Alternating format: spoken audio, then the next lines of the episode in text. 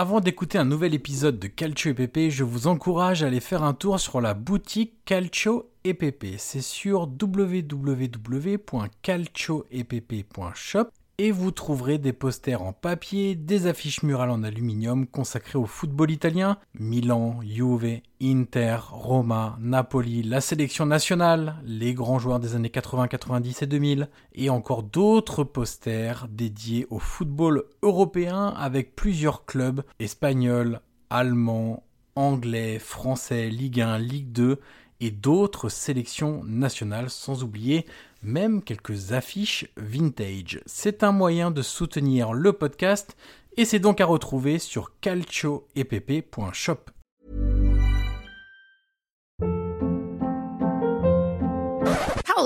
What was that? Boring. No flavor. That was as bad as those leftovers you ate all week. Kiki Palmer here, and it's time to say hello to something fresh and guilt-free. Hello Fresh. Jazz up dinner with pecan-crusted chicken or garlic butter shrimp scampi. Now that's music to my mouth. Hello Fresh. Let's get this dinner party started. Discover all the delicious possibilities at hellofresh.com.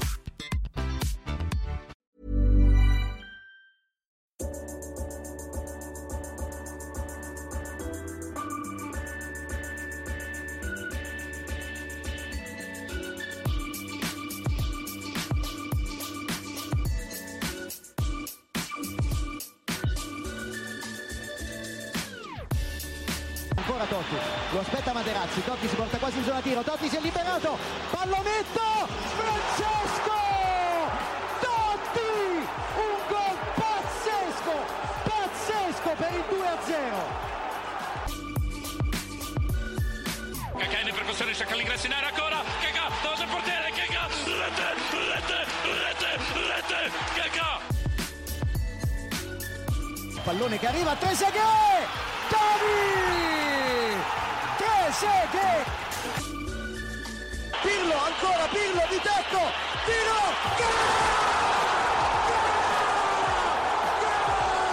Grosso, grosso, gol di grosso! Prova a girarsi Icardi, destra secco, rete, rete, proprio lui, il capitano, fa esplodere San Siro. Avanti Cavani, avanti Matador, avanti Matador, sei tutti noi Matador, ci prova con il destro, e la rete, si gonfia la rete, si gonfia la rete, si gonfia la rete, Matador! Bonjour à toutes et à tous et bienvenue sur le premier épisode de la troisième saison du podcast Calcio EPP. Et oui, nous sommes de retour pour une saison 3 comme votre série préférée de vos séries préférées sur Netflix ou sur une autre plateforme que, que, que vous voulez de votre choix. Euh, vous en avez l'habitude. Je suis bien sûr et toujours depuis le début et jusqu'à cette saison 3 en compagnie de Guillaume Maillard Pacini. Salut Guillaume. Bonjour Ivan Crochet, bonjour les amis et, et amis ES. Un grand plaisir de, de te retrouver Johan. Et oui, Un grand, un grand plaisir de retrouver les auditrices et auditeurs euh, pour ce millésime 2020-2021 de, de la Serie A et du football italien. ouais, qu'on espère un peu plus sympa hein, que le millésime 2019-2020, euh, très très particulier en raison de la pandémie mondiale de, de Ouais. coronavirus. Alors cette saison 2020-2021, elle s'inscrit un peu déjà sur la fin de la saison passée, avec des stades vides, avec des protocoles, euh, enfin vides ou presque vides, avec des protocoles très stricts, avec un football un petit peu différent de ce qu'on a connu jusque-là. Mais bon, on espère quand même voir euh, du jeu, des beaux matchs, euh, des révélations, des entraîneurs ambitieux, euh, bref, le plein de, de belles choses qu'on pourra compter dans ce dans ce podcast Calcio et Pépé qui en est donc à sa troisième saison. Guillaume, on s'est dit que pour euh, ce premier épisode, eh ben, on allait évidemment parler de la première journée. Euh, ça, c'est la, Ouais. la- la base. On est content de revoir du, du football italien, euh, même si on a eu quelques petits trucs un peu sympas en Coupe d'Europe, mais ça n'a pas duré très longtemps pour la majeure partie des clubs en, en Ligue des Champions. Et puis, on a quand même eu un, c'est pas une épopée, mais une belle séquence européenne de, de l'Inter quand même en, Europa League. exact. Qui a failli aller au bout, mais c'est peut-être pour faire encore mieux cette cette saison. Du coup, on s'intéresse à ces sept premières rencontres de Serie A, puisqu'on le rappelle, les rencontres de l'Atalanta, les rencontres de l'Inter et puis le match aussi de de l'Udinese euh, ont tous été euh, puisque c'est le match contre euh, Spezia qui a joué les playoffs et donc qui a joué les playoffs jusqu'à très tard euh, dans, dans, dans le mois d'août, ont été repoussés au 30 septembre, euh, milieu de semaine, donc trois matchs pour ces équipes-là. Euh, donc on va parler des sept premiers évidemment, et on a décidé qu'on n'allait pas faire match par match comme on avait un petit peu l'habitude de faire. Là pour cette première, on a décidé de rubriquer un petit peu nos, nos observations pour essayer de faire un petit peu moins scolaire. Voilà, on va dire ça comme ça. Euh, Guillaume, je commence. Allez, je me jette. Allez, envoie, les, envoie les Je me jette à l'eau et, évidemment, je ne peux pas commencer la troisième saison ah. de Quel tu es Pépé sans parler de la VAR. Non, non, on a dit des choses sympas, Guillaume.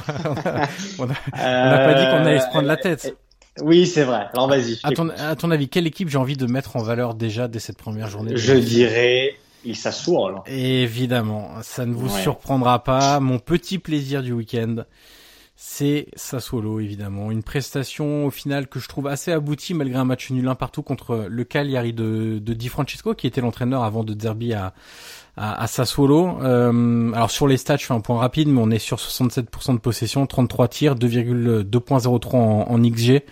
En expected goals, on est, on est vraiment sur une prestation aboutie. Moi, ce que ce que j'ai noté, c'est que contrairement à d'autres équipes, Sassuolo a peu changé, donc les automatismes sont là. Tous les joueurs qui ont participé en finale à, ce match étaient déjà là la saison passée. Bon, alors sauf euh, le petit Ayan qui a joué une minute entré en toute fin de rencontre pour le dernier coup de pied arrêté de, de.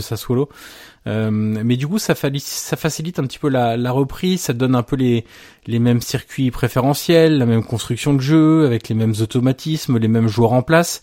Donc tout ça a facilité un peu, je, je trouve, hein, le premier match de Sassuolo, qui n'est pas une victoire certes, mais qui a été vraiment une prestation intéressante. Et puis si je vais mettre en valeur un joueur dont on a peu parlé euh, la saison dernière, c'est euh, j'ai bien aimé la, la, performance de Lucas Araslin. Euh, qui arrivait en janvier dernier, qui avait été prêté avec une obligation d'achat, qui a été donc levée cet été, et qui jusque-là avait fait des prestations bon, ni bonne ni mauvaise, on va dire assez assez neutre. Euh, là, je trouve qu'il a été un vrai dynamiteur à gauche, en l'absence de Boga d'ailleurs, qui n'était pas convoqué parce que lui est toujours en phase euh, euh de quarantaine entre guillemets de reprise suite à un, test positif du, du Covid. Euh, voilà, c'est un petit joueur euh, assez technique. Je l'ai trouvé très intéressant dans ses prises de balles. Il a encore pas mal de de déchets devant le but parce qu'il a notamment une, une belle occasion où il, envoie une, grosse frappe du gauche largement au-dessus alors qu'il aurait pu essayer de la placer un peu plus euh, finement entre guillemets. Euh, mais euh, mais voilà c'est pour un pour une première rencontre de la saison j'ai trouvé que c'était une des prestations collectives les plus abouties que j'ai pu voir ce week-end sachant que j'ai vu les les sept rencontres. Et puis j'avais envie de mettre en, avant le petit Raslin à voir ce qu'il va donner parce que ça dépendra aussi de de l'avenir de, de Jérémy Boga évidemment moi, je te pose une question, sur, sur Sassuolo, parce que pour, te, pour vous dire la vérité, pour ce qui te aussi, j'ai pas pu voir le match, mais la question que je me pose, c'est après une saison comme, comme l'année dernière, où voilà, on a vu quand même une équipe qui était en net progrès, malgré quelques carences défensives assez, assez flagrantes. Euh, qu'est-ce que vise euh, Sassuolo aujourd'hui? Est-ce que c'est euh, l'Europa League? Est-ce que c'est un peu plus haut? Donc, serait les quatre premiers, ça me paraît un peu juste. Mais aujourd'hui, euh, ou est-ce que c'est toujours encore une, amélioration à travers le jeu et prendre les matchs derrière les uns, tu vois, les derrière les autres, la fameuse langue de bois d'après-match. Et voilà, c'est quoi aujourd'hui l'objectif, selon toi, de, du Sassuolo de, de Deservi bah, C'est un peu difficile parce que ouais, hein. tu peux pas dire que tu joues l'Europa League quand tu es dans la position de Sassuolo aujourd'hui. Euh, je veux dire, devant eux, ils ont la Juve, la Lazio, l'Inter, l'Atalanta, Milan, Naples, la Roma. ça, fait, déjà sept clubs. Euh, tu peux te dire légitimement que la Fiorentina va peut-être pas faire une saison aussi catastrophique que la dernière, voire même l'avant-dernière. Donc tu peux rajouter aussi la Fiorentina dans, dans ce groupe euh, d'équipes, les huit qu'on présente habituellement comme les huit plus gros clubs, allez on va dire des années 2000, 2010, 2020. Euh, principalement, puisque la Samp, la Samp était vraiment dans les années 90 à un niveau au-dessus, ou voire Parme aussi, c'est un peu différent ensuite. donc voilà, t'as déjà sept gros clubs devant toi, t'en as un huitième qui potentiellement peut revenir un peu à son meilleur niveau. Après, cette équipe de, de Sassuolo, il faut pas oublier qu'en 2015-2016 avec Di Francesco, elle fait sixième et qu'au final, la saison dernière, qui est très belle, n'est même pas le record, euh, le, le, meilleur classement obtenu par Sassuolo, euh, puisqu'il est fini sixième. Ils avaient même disputé euh, l'Europa League. Euh, donc, que faire? Moi, ce que j'aime, ce que j'ai aimé jusque-là, c'est que ils n'ont pas perdu de joueurs majeurs, contrairement aux autres années. Et ça, c'est pour moi, c'est une vraie progression parce que encore, tu aurais pu dire dans un état normal entre guillemets, euh, c'est-à-dire sans la, la pandémie, euh, garder tes meilleurs joueurs, c'est peut-être un peu plus facile. Là, comme tous les clubs italiens sont en difficulté, tu te dis, bah, Sassuolo va être obligé de vendre aussi. Et pour le moment, ils l'ont pas fait. Alors qu'ils ont, euh, comme l'année dernière avec l'Irola, Demiral et puis Stefano Sensi, ils ont cette saison encore, je pense, au moins deux joueurs qui peuvent aller dans quasiment tous les plus gros clubs italiens. Voilà, exactement. Après, derrière, tu peux discuter sur un ou deux autres joueurs. Bon, Berardi, je suis toujours pas persuadé que ça sera un joueur de top club, même s'il a fait un bon match encore hein, ce week-end. Il progresse, mais j'ai l'impression que il manque toujours le cap, le fameux cap là, qu'il a du mal à passer, même sur une saison entière. C'est ça. Le talent est là. Euh, tu te rappelles, il y a un moment où il était un peu dans le, dans le giron de la, de la nationale. Évidemment. Mais c'est vrai qu'on a l'impression qu'il a encore un, un step supplémentaire. Et je suis pas sûr qu'il, ouais, je suis pas sûr qu'il en soit capable. Après, à sa décharge, on peut aussi dire que on n'est pas sûr qu'il puisse le passer à sa solo. Tu vois ce que je veux dire? Dans le sens où euh, euh, est-ce qu'il peut faire encore mieux que ce qu'il fait actuellement à Sassuolo dans ce club-là? Est-ce que pour passer ce cap, il faudrait pas aller ailleurs? Et ça, c'est une vraie difficulté pour nous dans l'analyse, c'est qu'on peut pas le savoir. Euh, mais oui, effectivement, on peut discuter encore sur Berardi éventuellement, mais il y en a surtout deux, c'est Locatelli et Boga. Et pour le moment, euh, on enregistre ce podcast, on est le mardi 22 septembre, donc il reste moins de deux semaines de mercato, euh, et les deux joueurs sont encore à Sassuolo. Donc ça, pour moi, c'est vraiment intéressant. Et, et, contrairement aux autres années, ils ne cèdent pas à tout prix. Euh, je pense à Sensi et Demiral qui ont été vraiment, pour moi, hein, je pense, sous-vendus. Euh, là, Boga, ils sont restés fixes sur leur euh, volonté d'avoir au moins 35 millions d'euros en fixe, hors bonus, sur ce joueur-là. Euh, Locatelli, ils sont fixés 25-30 millions d'euros aussi et ils bougent pas pour l'instant. Donc ça, c'est vraiment intéressant. Et pour moi, ça va t'aider à faire une très bonne saison. Est-ce que tu pourras répéter une saison aussi forte que la saison dernière? Je ne sais pas. Ce qui m'intéresse, c'est qu'ils n'ont pas vendu de joueurs, qu'ils ont quasiment deux joueurs par poste. À voir s'ils recrutent pour remplacer Marlon, qui a priori est en partance pour euh, pour Fulham. Euh, il faudra sans doute, je pense, hein, parce qu'ils ont vendu aussi Magnani à Lelas. Et il me semble qu'il y en a encore un autre qui est parti. Donc je pense qu'il faudrait vraiment un défenseur central. Mais à gauche, tu as deux joueurs. À droite, tu as Toljan et, et, Muldur à gauche, donc c'est Rogerio et Kyriadopoulos. Au milieu de terrain, tu as largement quoi faire, Locatelli, Bourabia, Obiang, euh, qui on a encore, je dois en oublier. Sur le front offensif, tu as Berardi, Bogar, Aspadori, Caputo, euh, qui j'oublie encore, je suis en train de checker, Juricic qui a pas été mauvais aussi euh, de, de son côté. Euh, euh voilà, t'as as des joueurs. Romagna est blessé, donc on verra quand il reviendra. T'as le petit Traoré aussi qui est là offensivement, à Raslin. Donc non, sur sur les postes milieu, attaque, latéraux, t'as deux joueurs par par par poste et ça c'est très bien. Défensivement, je pense qu'il faudra peut-être un petit peu se, se renforcer. Il y a Magnanelli évidemment au milieu que j'avais j'avais oublié De Fred et Grégoire évidemment devant et puis à voir ce qu'ils font de Scamaca, ça pourrait être intéressant qui alors lui c'est peut-être celui qui va partir pour faire un peu d'argent euh, parce qu'il a une belle cote. Il est jeune, il a une belle cote euh, mais j'aurais bien aimé le voir en vice Caputo, tu vois. En remplaçant de Caputo, ça peut être intéressant aussi de, de faire progresser un joueur comme ça surtout avec De Zerbi donc euh, donc voilà, je me rends compte que ça fait 10 minutes qu'on parle de Sassuolo, donc ça fait peut-être un peu beaucoup. Et tu aimes ça Ouais, mais j'aime ça, c'est vrai. Donc euh, je te propose de passer aller à, à l'item euh, suivant. Euh, Guillaume, de qui as-tu envie de nous parler Écoute, moi j'ai envie de te parler. Alors j'ai intitulé cette, cette, catégorie, pardon, le, le comeback improbable. Ouais. Alors, le comeback improbable, et c'est un joueur que, que, tu connais bien, c'est Mattia Destro. Bien sûr. Mattia Destro, dont la carrière, on va dire ne, ne, porte pas une, une, belle trajectoire. On avait beaucoup d'espoir en lui. Euh, quand je dis nous, c'est le football italien, on va dire. Et c'est vrai qu'au fil du temps, on l'a un peu perdu de vue. Euh, lui aussi, je pense, s'est perdu de vue. Et, euh, et si tu, tu, regardes les stats, euh, tu vois bien que ces dernières années, c'est compliqué parce que euh, il a quasiment jamais franchi la barre des 10 buts. Il y a une fois en 2016-2017 avec Bologne, où il en marque 11 Mais si tu veux, tu vois, la saison d'après, c'est 6, après, c'est 4.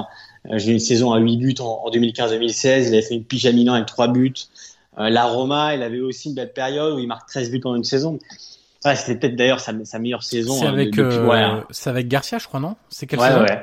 Il me semble, hein, c'est la saison 2013-2014. Ouais, c'est ça, c'est avec Garcia. 20 matchs, 13 buts. Donc tu vois, le, le, ratio était bon et c'est probablement sa meilleure, la meilleure saison de sa carrière en Serie A. Et c'est vrai que depuis, on a un joueur quand même qui, qui se perd en route, euh, pour pas mal de problèmes, euh, notamment aussi physiques. Et j'ai l'impression qu'il a aussi déconnecté un peu à un moment, même, même du football ou, ou sur le terrain. Il, voilà, c'est comme s'il errait en fait. On, ne le voyait plus beaucoup. Et là, j'ai regardé du coup euh, Genoa, Genoa Crotone dimanche. Et écoute, j'ai vu un joueur. Alors, Évidemment, c'est la première journée. On va pas tirer de points sur la comète parce que c'est un podcast qui pourrait ressortir en fin de saison quand, quand, il, sera, transféré en Chine. Mais, mais disons que, alors il s'est laissé pousser les cheveux. Alors voilà, moi, je suis très attaché à l'esthétique parce que je, pense que ça, dégage beaucoup aussi de, de, de ce que tu peux voir d'un joueur dans quelle période il est.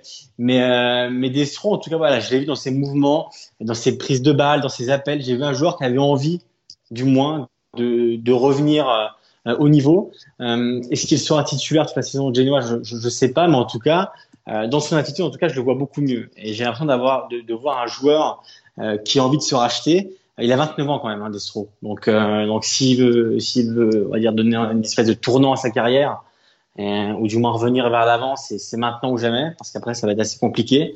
Euh, c'est quand même un joueur, on parle qui a 8 sélections en Italie, donc c'est pas rien. Euh, c'est un joueur sur lequel on comptait, surtout qu'en Italie, et tu le sais, euh, tu le sais autant que c'est qu'on manque beaucoup d'attaquants. Euh, même euh, même si en national, bon bah t'as Immobilier qui qui était le soulier d'or l'année dernière, donc on va pas lui jeter la pierre. T'as Belotti, mais c'est vrai qu'il nous manque vraiment un titulaire euh, fixe. Et, et, alors je dis pas que que Destro le sera ou, l'a été un jour, mais en tout cas c'était un joueur, on va dire qu'il est dans le giron de la nationale. Et aujourd'hui, voilà, on, l'avait perdu et voilà, je l'ai revu, je l'ai revu dimanche, ça m'a fait plaisir parce que c'est quand même un, un joueur à peu près apprécié partout, euh, qui fait jamais trop de vagues, mais qui, comme je l'ai dit, c'était pas en route. Alors voilà, je, je, je, te soumets la question est-ce qu'on va revoir Destro à un niveau, on va dire, décent cette saison, ou c'est simplement, on va dire, un, feu de paille euh, pour la, la, première journée? Alors j'ai pas envie de m'emballer, tu vois. j'ai pas envie de, de, de qu'on me remette ça dans, dans, la tête dans quelques mois, mais en tout cas voilà, sur le premier match en tout cas, euh, à l'instant T dans une culture de l'instant que, que toi et moi n'aime pas beaucoup, on peut juste te dire que Destro, en tout cas dimanche, a fait un bon match, il a marqué, il a tapé la barre. Donc voilà, on a rejoint Destro au niveau. Eh ben, figure-toi que pour répondre à, ta question, je vais lier cette question à une de mes rubriques. Ah. Qui était le cadeau du week-end, et c'est la défense de Crotone. puisque euh, si, si, le club est bien monté en Serie A, sa défense, elle, elle est restée euh, en Série B, à l'échelon inférieur. Moi, j'ai trouvé que c'était d'une naïveté euh, incroyable et hum, ça m'a fait penser à, tu sais, quand Benevento est monté, euh, il y a de ça quelques saisons. Ouais, euh, D'ailleurs, euh, De Zerbi avait remplacé, alors je me rappelle plus qui était l'entraîneur au début tu sais, saison. Hein, tu peux, tu peux parler aussi de, de Lecce l'année dernière, alors qui a fait une très bonne saison sur le plan du jeu, mais en défense qui a pris 85 à 86 buts. Ouais, 80 même, c'est 92 je crois, hein, ou un quelque chose on, comme ça. On était, sur, on était sur un record quand même, donc même si Lecce était très très beau l'année dernière, mais, niveau défense. Mais tu vois, la défense de Lecce était euh, vraiment à la ramasse de manière, euh, euh, j'ai envie de dire, euh, structurelle, dans le sens où cette équipe était dépassée défensivement. Là, je trouve que Crotone, c'est de la naïveté pure sur des actions individuelles. Et, et ça, c'est un peu différent, je trouve, de l'organisation collective de Lecce qui était euh, tout à fait, euh, j'allais dire en faillite, euh, voilà pour faire un, truc, mais mais qui était en grande difficulté. Euh, si si vous reprenez rien que les deux premiers buts hein, du du Genoa, pas besoin d'aller après. Sur le premier, la tentative d'interception à contre-temps de Mazzotta, je la trouve incroyable. c'est vraiment il faut revoir cette action. Et sur le deuxième but, l'alignement catastrophique de la défense côté droit. Euh, un alignement comme ça en Serie A, c'est compliqué. Hein. Si tu commences la première journée comme ça, euh, contre une équipe du Genoa qui était euh, euh, ok en forme sur cette première rencontre, mais on se rappelle d'où elle vient la saison passée, cette équipe du Genoa. C'était quand même pas glorieux non plus. voilà, je, je, moi ça me rappelle vraiment ce que j'avais vu de Benevento quand il s'était monté en Serie A. Je me rappelle plus de la saison, mais c'était il y a 3-4 ans ou deux ou trois ans d'ailleurs. Euh, oui, peut-être plutôt 3 ou 4 puisque De Zerbi ça fait sa troisième saison. C'est quand le gardien de Devent hein, contre, contre la. Exactement. Si je me souviens oui, et puis c'est la, la, la dernière, c'est la saison où De Zerbi remplace en cours d'année, je sais plus qui, et après De Zerbi va à Sassuolo. Donc, euh, étant donné que De Zerbi sa troisième saison là qu'il entame, euh, a priori c'était il y a 3 ou 4 ans euh, pour Benevento. bref, tout ça pour dire que effectivement Destro a aussi su profiter de la naïveté de la défense de, de Crotonnet. D'ailleurs, prestation très compliquée pour Lissandro Magalan qui arrive de l'Ajax. Bon, que, qui, qui s'était pas imposé à l'Ajax, qui venait de Boca, je crois, de Boca Junior, qui avait été payé 10 millions d'euros de mémoire, qu'ensuite a été prêté en Espagne, ça doit être à Alaves ou à Levante, je me rappelle plus, je crois que c'est à Alaves.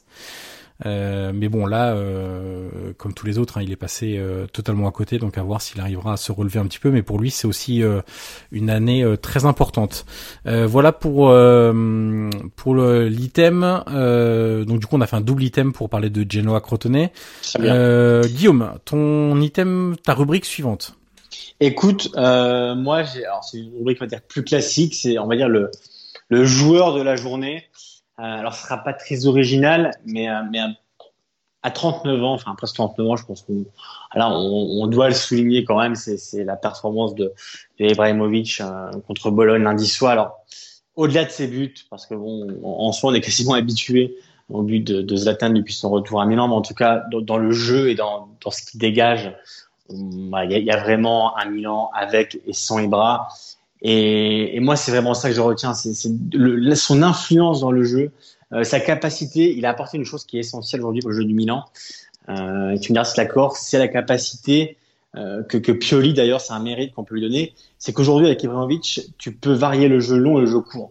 C'est-à-dire qu'avec avec un joueur comme lui devant, et on l'a encore vu hier, on l'avait vu contre l'Atalanta l'année dernière, si je me rappelle bien, c'est que parfois, que ce soit Keur ou Gabia ou Romagnoli, quand, quand il est là, n'hésite pas à allonger sur Ibrahimovic pour qu'autour de lui, euh, lui généralement évidemment gagne ses duels, euh, que ce soit en pivot, en déviation, mais, mais ça me rappelle aussi l'époque de Nocerino qui a marqué 11 buts hein, quand, quand, il était avec Ibra. J'y ai pensé hier à ce fameux Nocerino. Hein. ouais, ouais, c'est la version de sa carrière et, et c'était dingue ce que, ce que faisait Nocerino à l'époque, c'était fou. Et du coup, euh, c'est vrai que quand tu regardes hier les, les l'attitude des milieux de terrain, ça par exemple Kessier, Benasser, et même les attaquants, euh, les ailiers avec Rebic, Casilero, c'est que dès euh, qu'il y a un ballon long sur Ibrahimovic, qu'est-ce qu'ils font? C'est qu'ils prennent tout de suite la profondeur. C'est parce qu'ils savent que Ibra va gagner forcément son duel. Alors c'est pas tous les coups pareils, mais on va dire sur sur trois trois cas sur 5, il les gagne. Et ben ils prennent tout de suite la profondeur parce qu'ils savent qu'un un joueur comme ça te, te fait gagner des matchs. Et, et c'est vrai que son influence, on l'a encore vu hier. Alors les négociations étaient longues euh, pour prolonger son contrat. Il a eu les 7 millions qu'il a, qu'il a réclamé. Mais Milan savait tellement son, importance euh, qu'à la, fin, euh, Elliott, le propriétaire américain, fait un, gros effort pour le, conserver. Mais voilà, on devait aussi souligner parce que bah, aussi euh, il nous manquait l'Inter, il nous manquait la Juve, enfin pas la Juve, il nous manquait l'Inter et il nous manquait la Talenta et d'autres. Mais c'est vrai que le jour du week-end, celui qui, dégage autant d'assurance, de, charisme, qui, qui prend le, devant de la scène, euh, c'est Ibra, et d'ailleurs aujourd'hui il fait des journaux à peu près partout, éternel, inoxydable et, et autres adjectifs pour le qualifier. Mais c'est vrai que, voilà, on peut compter sur lui. Et, et, quand je vois Tonali hier après le match sur Sky qui dit mais moi c'est mon idole et, et, on est obligé de donner le maximum avec lui parce que euh, sinon bah, il, il, te réprimande et, et, et t'harcèle. Euh, voilà, ça, ça, prouve toute l'influence qu'il a sur et en dehors le terrain. Donc euh, voilà, je pense qu'on va se régaler encore une fois de cette saison avec Ibra. Euh, en espérant qu'il n'y ait pas de blessure ou autre. Mais en tout cas, voilà, ça peut être sympa de revoir Ibra sur toute une saison, euh, puisqu'il a fait six mois l'année dernière. Alors ça rejoint une de mes catégories. C'était les papis. Eh, c'était les papis du week-end. Euh, et dans les papis du week-end, j'ai mis Zlatan, évidemment. Et mon deuxième, c'est Salvatore Sirigu.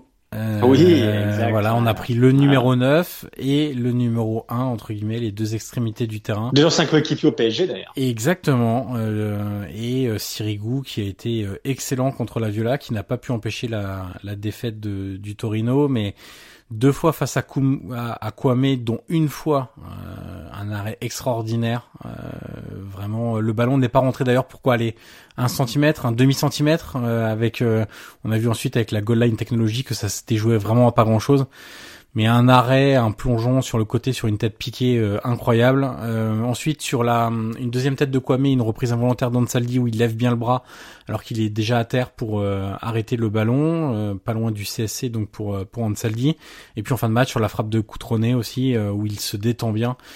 Il a fait un vrai bon match lui aussi, comme Ibrahimovic. Il faut souligner aussi ces trentenaires qui sont qui sont bons. Alors les gardiens, on sait qu'en Italie, ils peuvent jouer jusqu'à 40 ans. On a quand même eu pas mal de d'exemples hein, tout au long de, de l'histoire de la Serie A.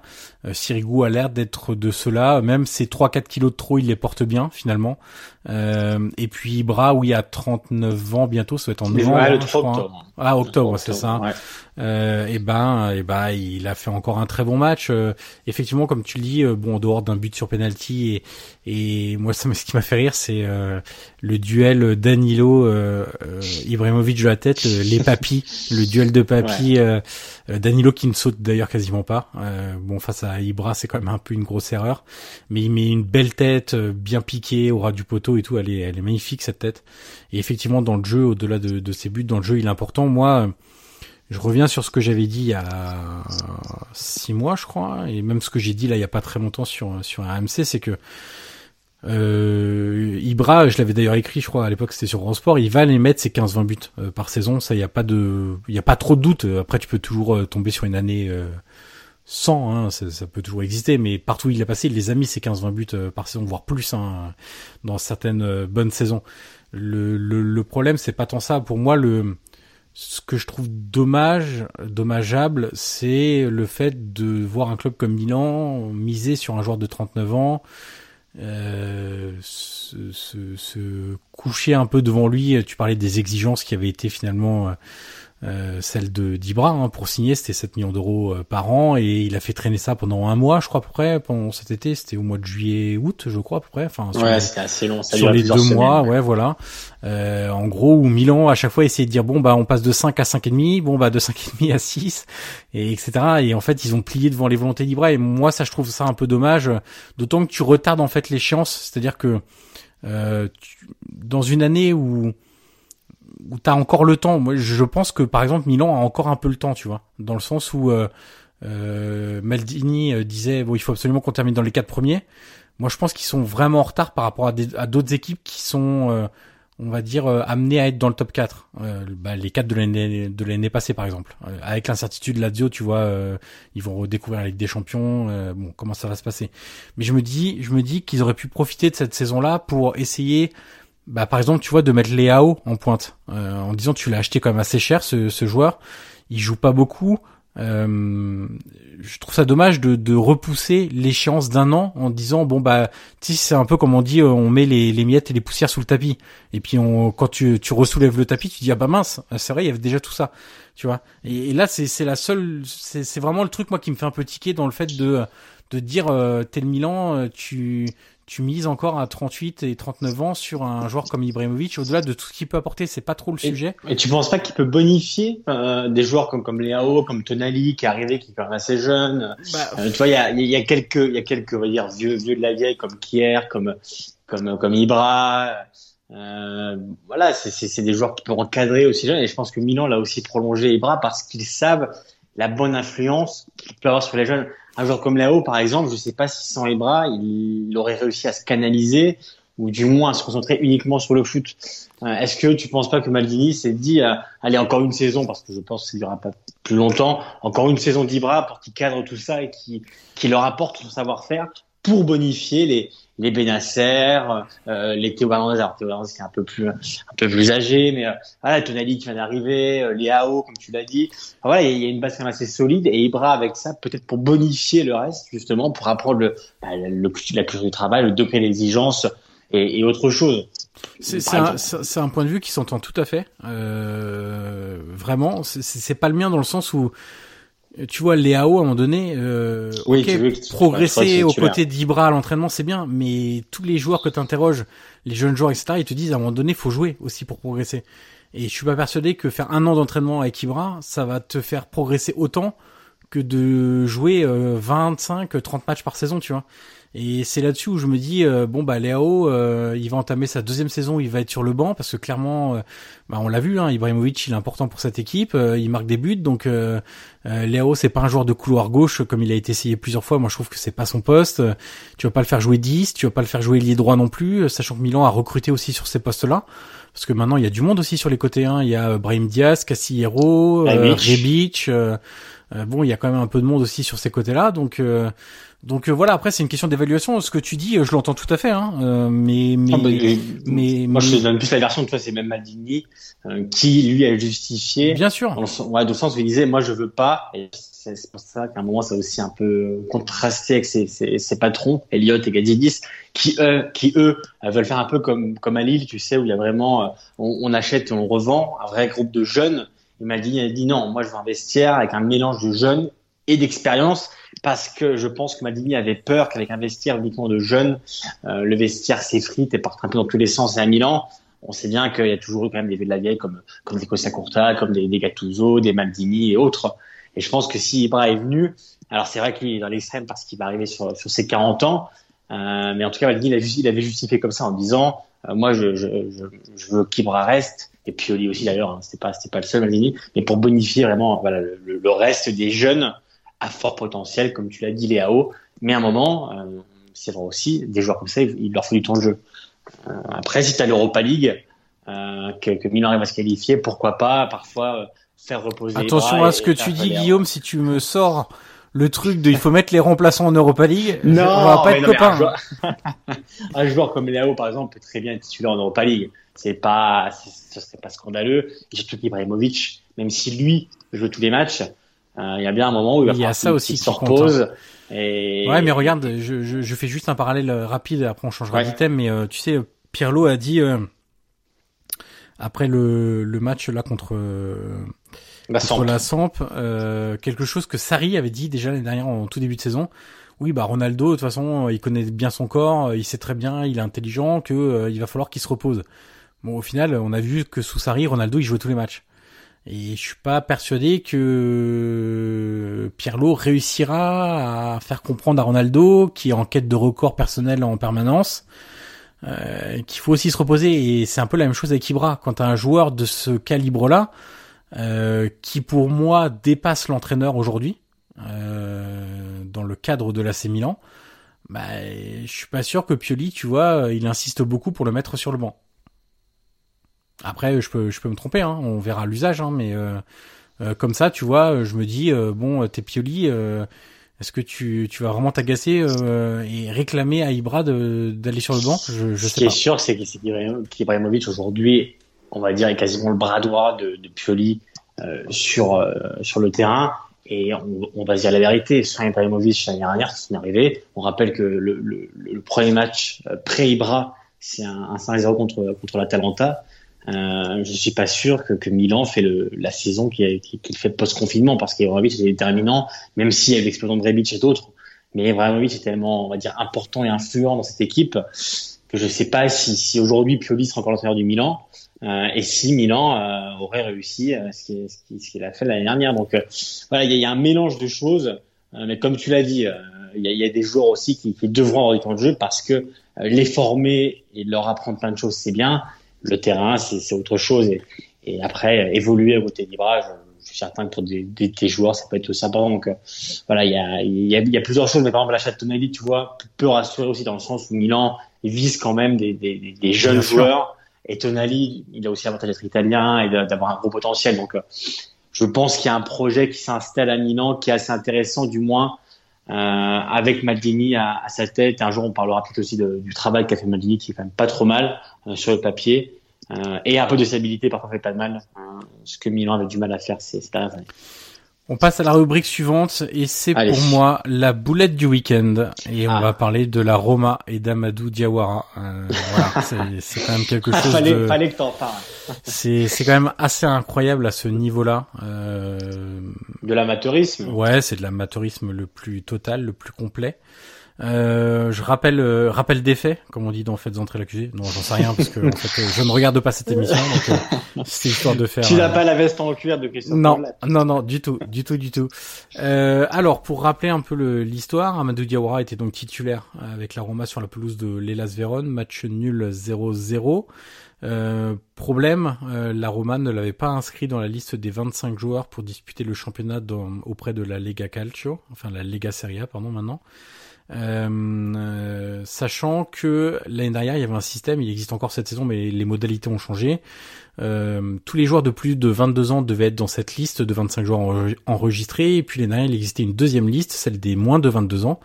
Voilà, et cette saison la liste des moins de 22 ans n'existe plus, mais on considère que tous les joueurs de moins de 22 ans n'ont pas besoin d'être inscrits et ils peuvent jouer n'importe quand. Euh, le problème, c'est que euh, Diawara avait 22 ans la saison passée, donc ça marchait. Il a eu 23 ans en juillet, et la Roma n'a pas vu le changement.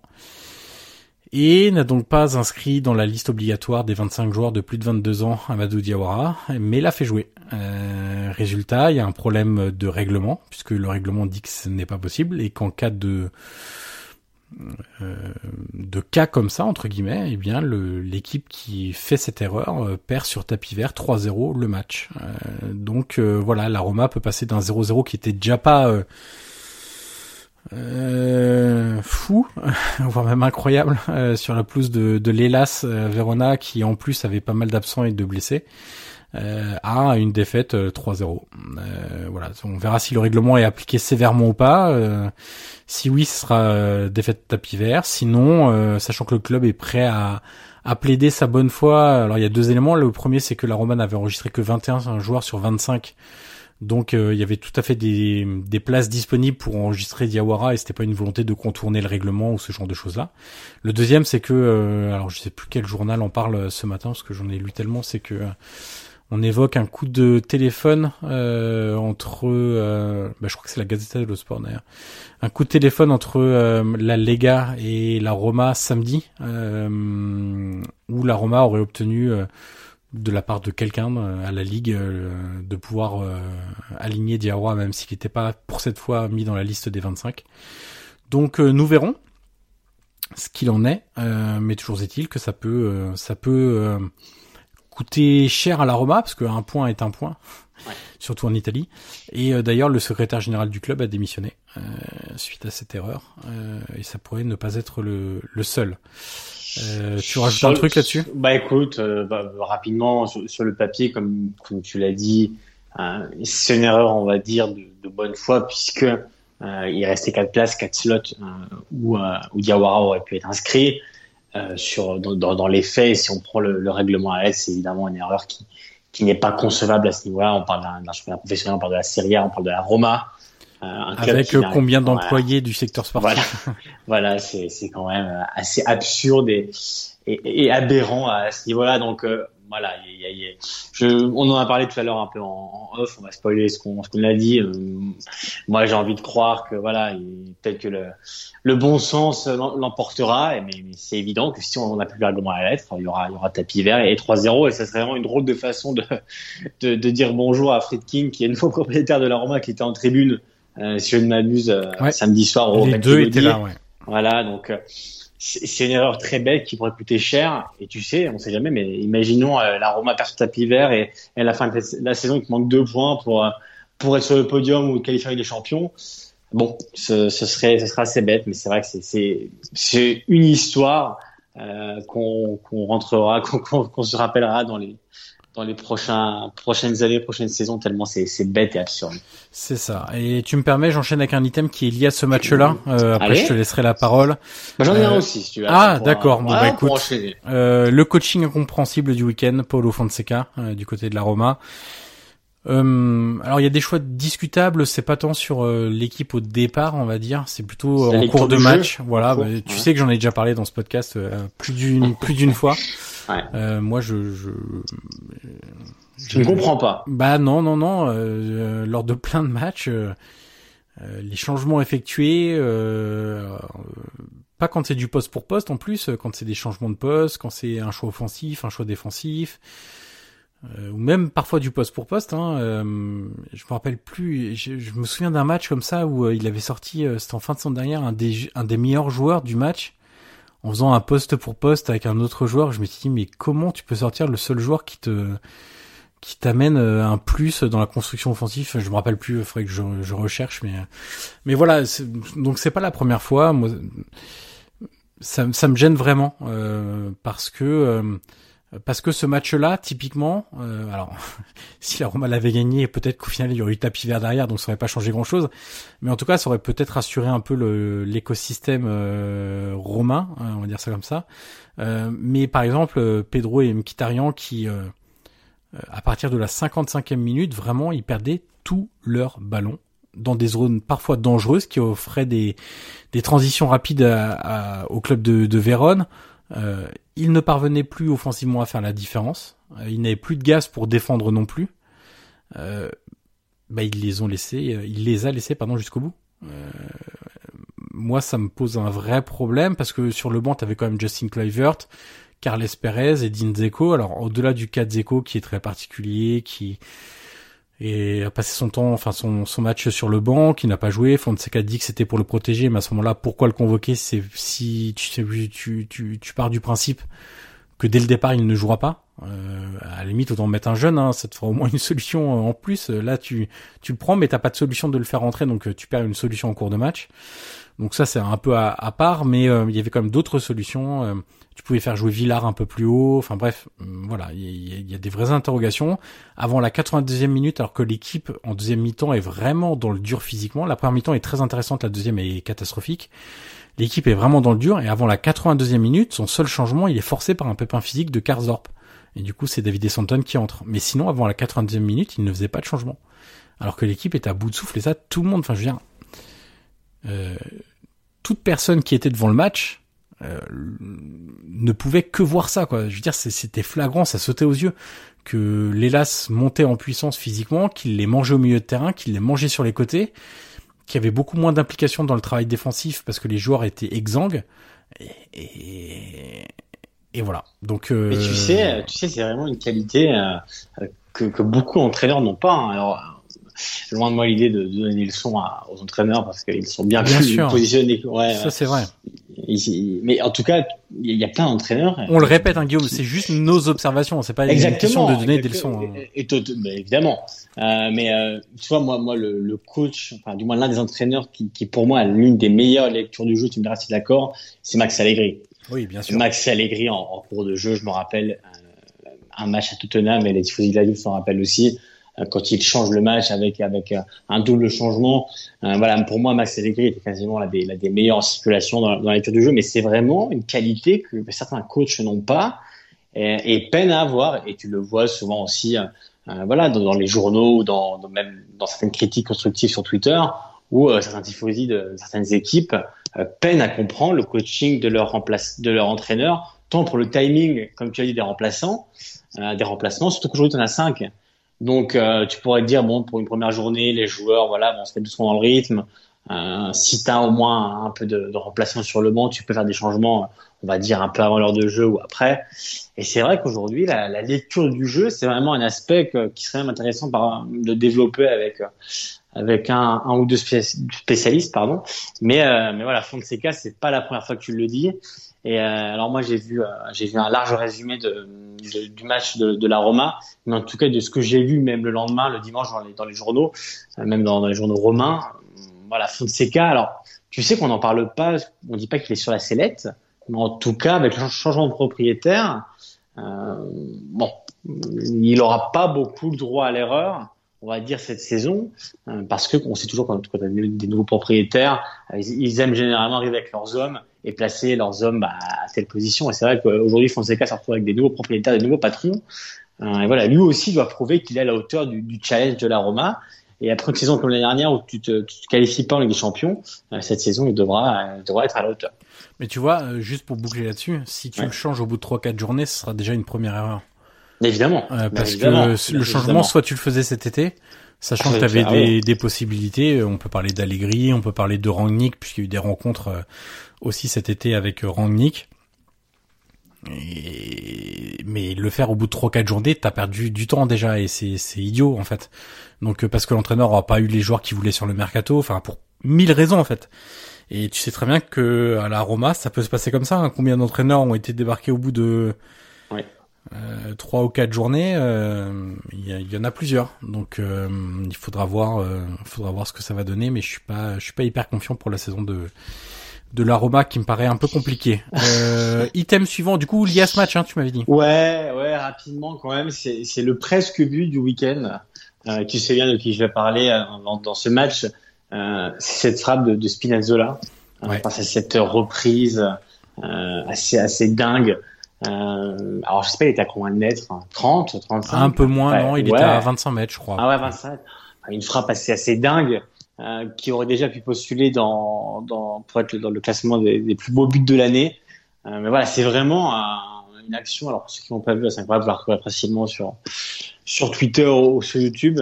Mais c'est vrai que c'est ce genre de but, enfin, du moins ce genre de presque but que tu, que tu regrettes parce que, évidemment, c'est une action qui va rapidement tomber aux oubliettes, alors que ça aurait pu être l'une des actions de l'année. Voilà, moi je voulais quand même souligner euh, pour pas pour pas qu'on oublie euh, l'ami l'ami Spinazzola.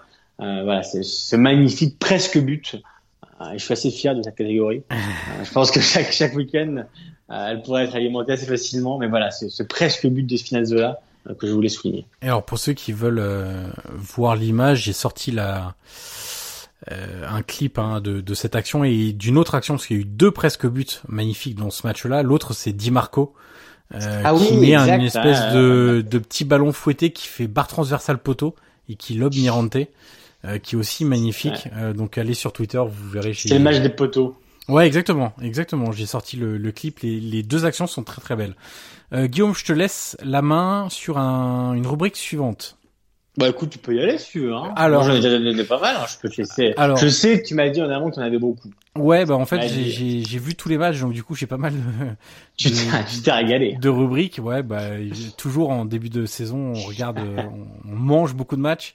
Euh, j'ai l'entrée qui a presque tout changé. C'est Victor Osimhen. Alors j'ai mis presque parce qu'il faut être honnête et il y a une précision qui est importante à faire pour avoir le contexte précis et pas simplement lire la feuille de match ou euh, un ou deux petits tweets, euh, voilà.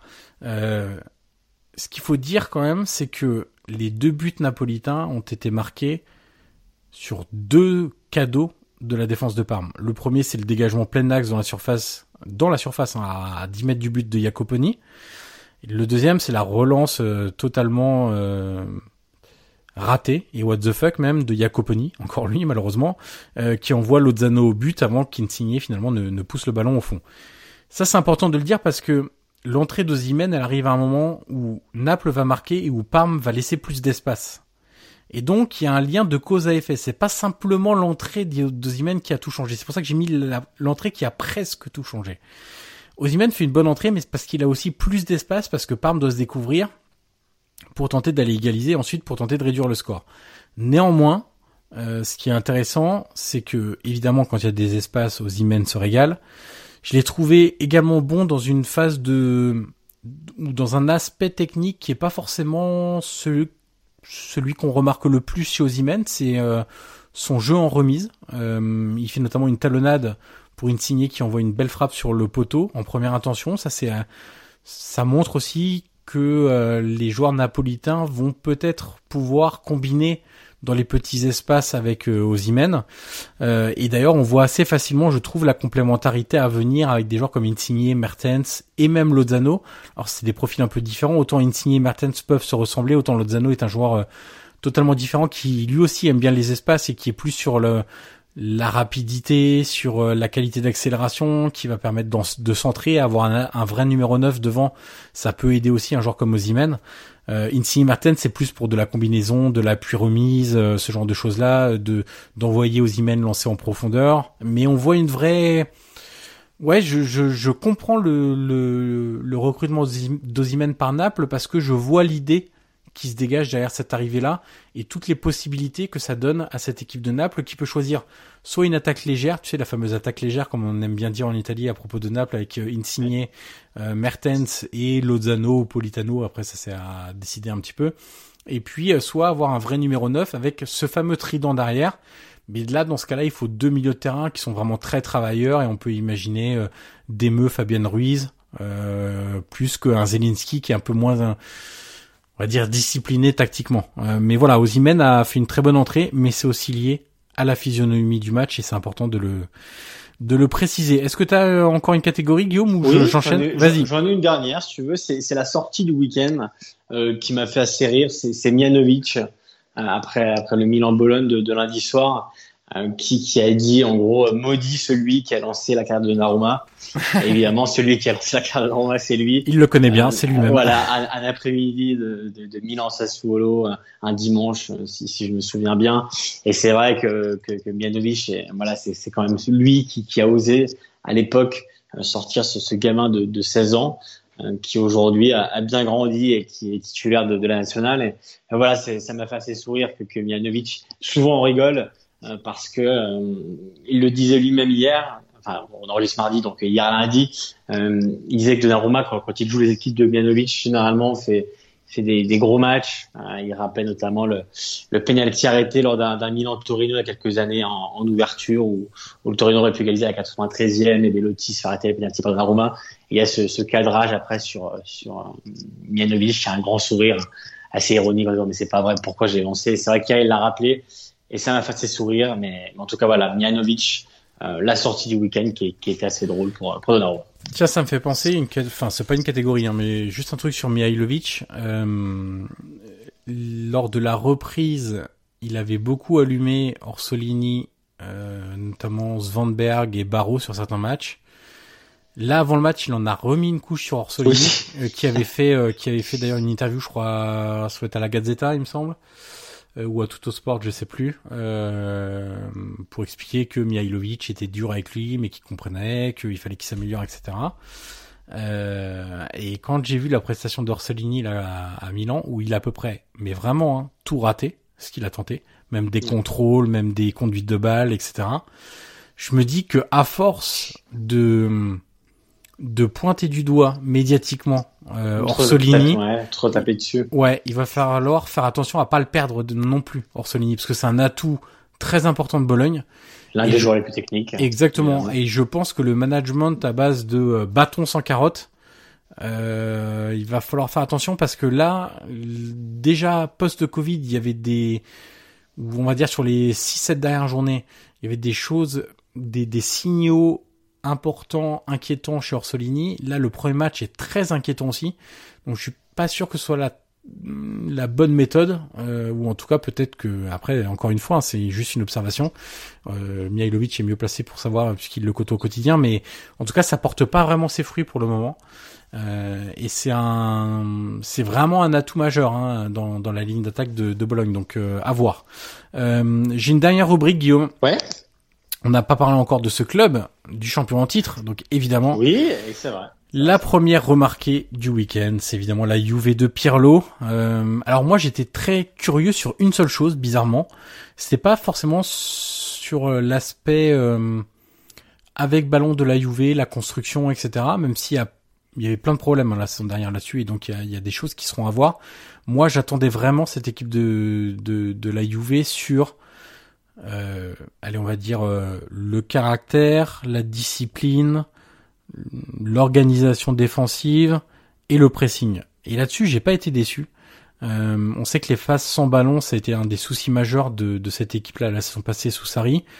Ce que j'ai aimé, c'est qu'on a vu du pressing en bloc de cette équipe, ce qui n'était pas le cas la saison dernière. Ce qu'on a vu, c'est des, des joueurs offensifs qui participent au pressing, ce qui n'était pas le cas la saison dernière. Alors pas trop Ronaldo, encore que, mais euh, plutôt Kulusevski et Ramsey. Euh, j'ai bien aimé une équipe qui était positionnée assez haut sur le terrain, moins d'espace entre les lignes que la saison passée également. Euh, dans cet aspect-là, j'ai beaucoup aimé les matchs de McKenny et Rabiot, qui ont été très bons pour aller mettre la pression, pour forcer la Samp à jouer compliqué et donc à perdre le ballon parce que voilà, il n'y a pas des joueurs incroyables dans cette équipe. Et puis en plus, euh, quand euh, l'état d'esprit n'y est pas, et d'ailleurs Ranieri était très très en colère hein, après le match, colère froide, mais euh, euh sur la prestation de son équipe et notamment sur le plan du, du de la personnalité, de l'engagement, de l'investissement. donc voilà, j'ai beaucoup aimé. McKenny, son activité, son agressivité me plaisent beaucoup. La question que j'ai sur, euh, tu vois, McKenny, Rabiot et Kulusevski, au final, qui font tous euh, un très bon match, euh, qui avait été déjà été très bon contre Novara, c'est qu'un match amical, mais contre une petite équipe, blablabla, tout le tout le contexte habituel. Mais je me dis, quand la Juve aura pris son neuf, c'est-à-dire Morata, quand la Juve aura euh, Dybala qui sera de retour, quand la Juve aura Arthur et Bentancourt au top de leur forme, quid de ces joueurs-là? Écoute, ouais. Vraie question. Moi, moi j'ai, je suis comme toi. J'ai Et je rajoute Ramsey dedans. Ouais, j'ai été très convaincu par la première de Pierrot. Alors évidemment, encore une fois, première journée, on, va, on fait doucement avec la culture, de l'instant. Euh, mais en tout cas, voilà, la, première m'a convaincu sur, sur plusieurs aspects. Euh, tu les as quasiment tous soulignés. Niveau individualité, McKinney qu'on connaissait pas, enfin du moins moi je, je connaissais pas. Et c'est vrai que sa première a été assez, assez dingue dans l'activité, dans, le, dans la récupération du ballon, dans, dans l'intelligence de jeu. Voilà, c'est vraiment un joueur qui, qui a vraiment impressionné. Donc je, je suis curieux de le voir euh, dans, dans, les prochaines journées, les prochains matchs. En tout cas, voilà, il y aura deux tests. Euh, là, si je ne m'abuse, il va jouer la Roma et le Napoli. Oui. Euh, on va avoir quand même on va dire des, des prémices de, de, de, ce que peut euh, être cette Juve de Pirlo, même si on est encore au tout début de saison avec la préparation a été plutôt rapide hein, en vue du contexte de, de la pandémie. Euh, mais en tout cas, la première était très bonne. Euh, ça, ça, ça, fait quasiment aucun doute. Euh, en tout cas, moi, moi ce que j'ai vu, c'est vraiment une équipe qui était enthousiaste. Euh, et ça, c'est ce qui différencie un peu de, de la lutte de Sarri, c'est que dimanche pour l'instant, j'ai vu une équipe qui avait envie, qui se battait. T'as souligné Ramsey, c'est son meilleur match probablement. depuis depuis son arrivée à la Juve, un joueur qui, qui, qui n'a jamais rien lâché, qui s'est battu, euh, qui a récupéré beaucoup de ballons, qui a été très actif dans le pressing. Pour moi, c'est le meilleur match de Ramsey à la Juve. Euh, il y a plein d'autres bons points comme Kulusevski, comme Ronaldo évidemment, qui, qui a fait son match, euh, même s'il a été euh, moins bon que, que d'autres de ses coéquipiers. Même Bonucci, euh, qui a eu quelques périodes de turbulence, même avec la nationale, que j'ai pas trouvé bon avec la sélection. Et là, voilà, j'ai vraiment trouvé bon en, en meneur reculé, en l'absence de d'un joueur comme Pjanic, euh, qui, qui, qui n'est plus là et on, on s'oriente quand même vers un duo, vers un double pivot comme, comme l'a dit Pirlo après le match. Donc Bonucci sera amené euh, à, à, retrouver sa fameuse relance, ses fameux longs ballons euh, et ça a été plutôt convaincant pour une première. Donc euh, très très bonne première de Pirlo. Euh, voilà, à voir maintenant. je suis très très très curieux de, de voir ce Roma Juve avec Djeko qui va jouer probablement titulaire et ça c'est quand même assez, assez drôle quand on pense que Djeko aurait pu jouer sur Romayouf de l'autre côté euh, dimanche. C'est dimanche, hein, il me semble, le match. Oui. Euh, voilà, c'est, c'est, c'est... Ouais, tu auras Djeko sur le terrain, forcément, on va tous penser au fait qu'il aurait pu être à la Juve. Et le, le match face au Napoli, qui sera un deuxième gros test pour la Juve de Pirlo, mais la première est réussie, plein de bons points. Donc, euh, donc voilà, assez curieux de voir la suite. Alors euh, j'en profite puisque quand on enregistre en plein milieu de journée, c'est le risque. Euh, la Roma a bien match perdu sur tapis vert, c'est ah officiel. Ouais. Ça a ah. été annoncé. Euh, défaite 3-0 donc. Euh, je, je, suis en train de lire le communiqué. Euh, le, le Giudice Sportivo. Ouais. Ouais. voilà, je suis en train de lire violation, blablabla, logique, etc. Euh, délibère la, de sanctionner la Roma euh, avec la punition sportive de la perte du match par 3-0. Euh, Est-ce qu'on est sur une première peut-être quand même? À ce niveau-là faudra peut-être piocher Alors, dans les il y avait déjà eu sur un match de Sassuolo une défaite mais c'était pas tout à fait le même cas mais sur le cas précis là c'est-à-dire un joueur pas inscrit ouais.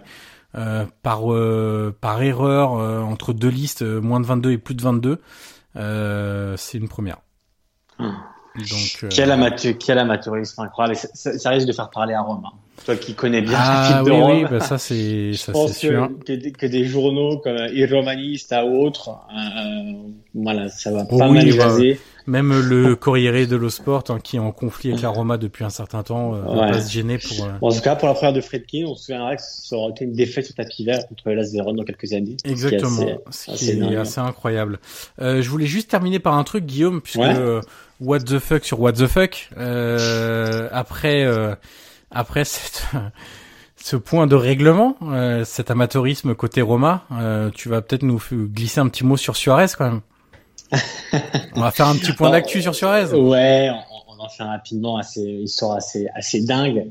Euh, alors Suarez qui a passé un examen d'italien B1, le niveau, le niveau les plus simples. C'était la semaine dernière pour, pour signer à la Juve pour avoir son passeport, parce qu'il est extra-communautaire et la Juve a déjà toutes ces trois cases, trois slots, enfin, on va dire, occupés par, par d'autres joueurs. Le dernier en, date, c'est McKinney.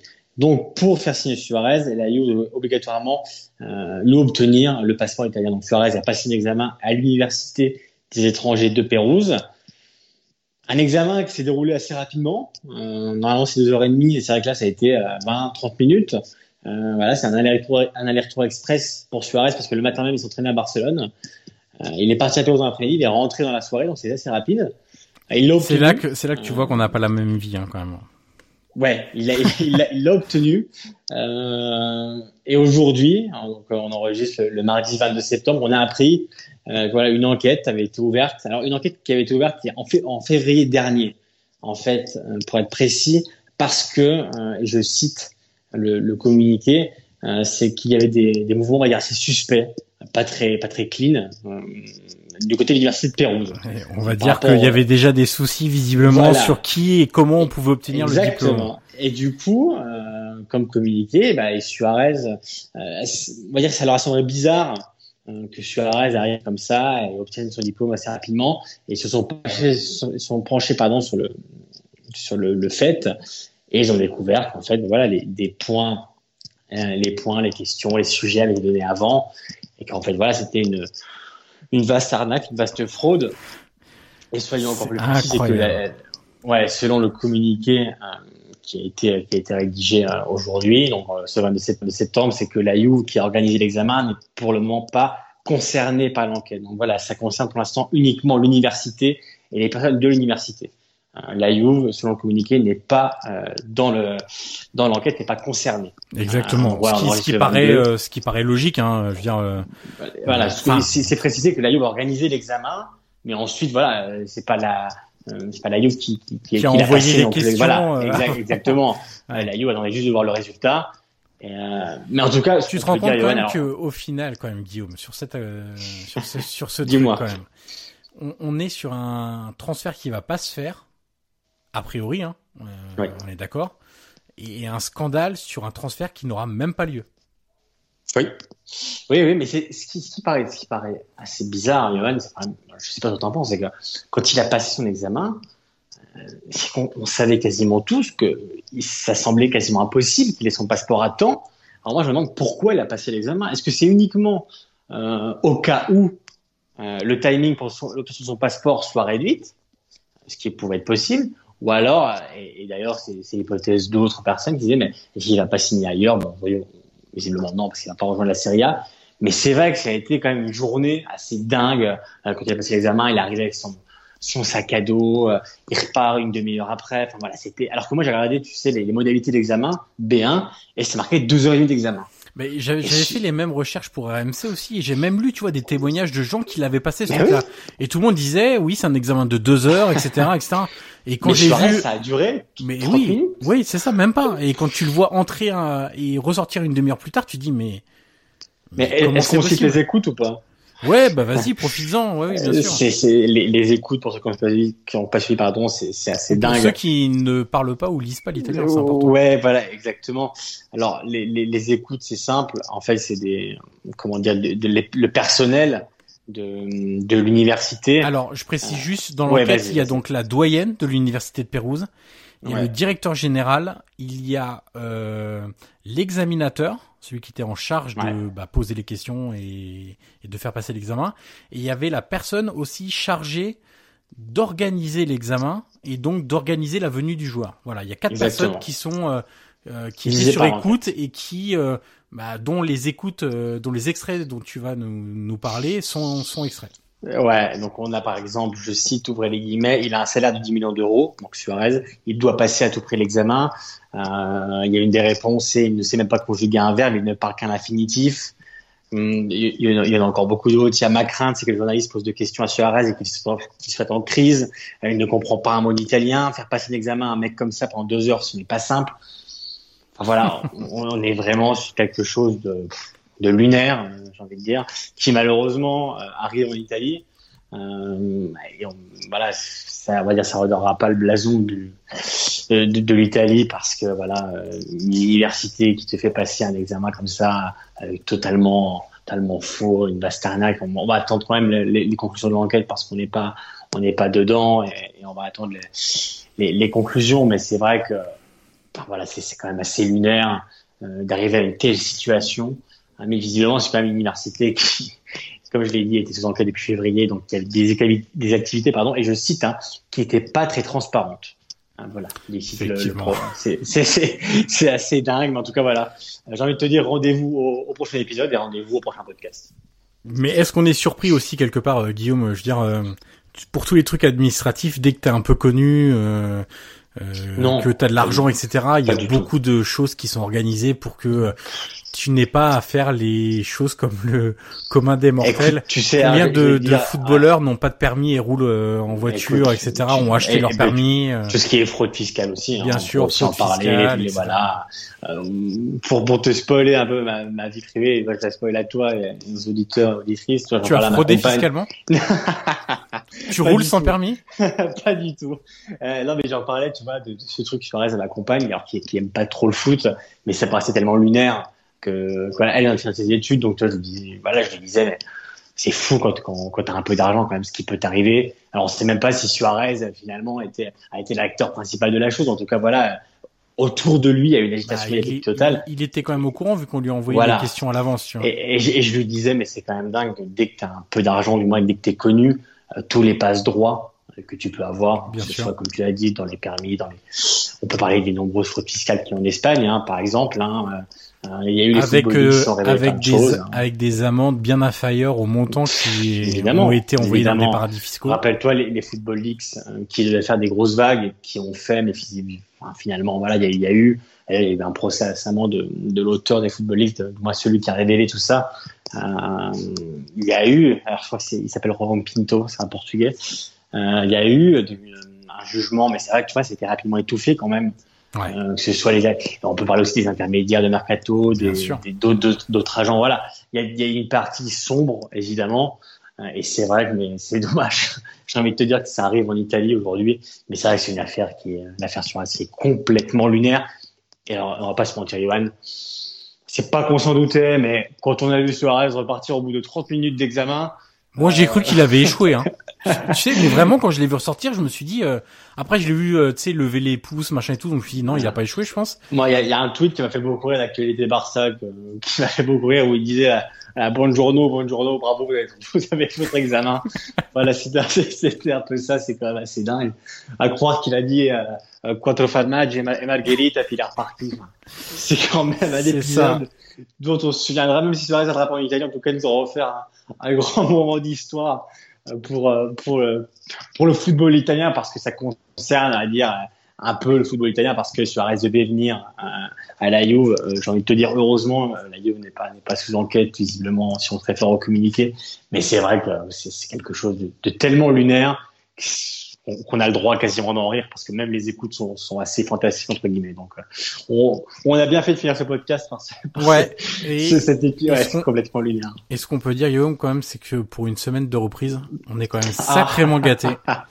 Diawara, Suarez. Ouais, tu dis euh, qu'est-ce qui va se passer d'ici la fin de l'année parce que Écoute, euh, est-ce que c'est vraiment ça qu'on aime le football italien? Finalement, ouais, pour ce genre d'épisode. Je sais pas, pour ça je suis pas sûr. Non, parce que parce que là ça va du judiciaire. Ouais. Rappelle-toi la, la journée de l'examen, quand Suarez arrive à Pérou avec le taxi, avec son sac à dos, où les étudiants l'attendent.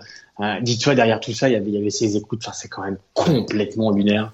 Euh, et voilà. C'est les petites victoires que seul le football Exactement. italien, euh, là pour le coup, est capable de nous offrir. Ça, c'est pour la bande terre, j'ai envie de te dire. Ouais, pour exactement. la bande du football italien. Voilà qui boucle, on boucle en beauté hein, cette premier premier épisode, Guillaume. Euh, on remercie encore une fois quand même les, les, auditeurs et auditrices pour leur fidélité. Évidemment, on, est là. Hein. Ouais, on a reçu pas mal de messages. Alors, est-ce que le podcast va continuer, etc., etc. Mais bien sûr qu'il continue ce podcast. On n'allait pas le lâcher comme ça. Euh, on rappelle rapidement à Guillaume qu'on peut te retrouver sur Twitter Guillaume MP. M, Crochet. voilà, M comme Maillard et euh, M comme Maillard et P comme Pacini. Les choses sont bien faites quand même, hein, c'est dingue. Et t'as vu ça, Johan Crochet, comme comme le capitaine. C'est ça. Arrobas Johan Crochet sur euh, sur Twitter. Et euh... et que toi on peut te retrouver sur Eurosport du coup. Et toi sur RMC. Et voilà. Et comme ça la, la boucle est bouclée également de ce côté-là. Tout est, tout est bien fait. Et vous pouvez nous retrouver ensemble sur Calcio PP. Voilà. La vie n'est-elle pas bien faite? Exactement. et puis euh, allez, on le redit pour ce premier épisode. N'oubliez pas de nous mettre les 5 étoiles sur Apple Podcast, bien sûr. notamment. C'est évidemment très important pour euh, que le, le, le, podcast monte dans les classements d'Apple et soit mis en avant pour euh, auprès des, amateurs de foot. Ce qui est important de dire, c'est qu'on est toujours là on n'est pas parti. Euh, évidemment, on a, on a une vie professionnelle qui nous prennent beaucoup de temps, que ce soit toi, Johan, ou, moi, moi, Guillaume. Enfin, je parle comme un de loin, c'est pas une personne. Mais on est toujours là. On va faire encore des podcasts. Euh, ça peut arriver un, un, jour de gros match, un débrief, euh, une info, une info mercato, un entraîneur viré. On sera là et on, on vous lâche pas et on vous encourage à encore partager, partager, partager les 5 étoiles, tu l'as dit, et euh, voilà, nous, nous noter et, euh, et, nous suivre encore et encore. Exactement. Et comme le, disaient les, compositeurs classiques Didier Morville et Bruno Lopez, Cool Chen et Joe Star, on est encore là.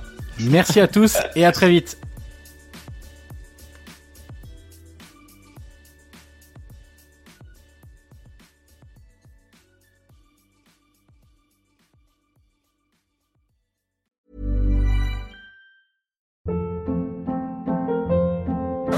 Hold up. What was that? Boring. No flavor. That was as bad as those leftovers you ate all week. Kiki Palmer here, and it's time to say hello to something fresh and guilt-free. Hello Fresh. Jazz up dinner with pecan-crusted chicken or garlic butter shrimp scampi. Now that's music to my mouth. Hello Fresh. Let's get this dinner party started. Discover all the delicious possibilities at hellofresh.com.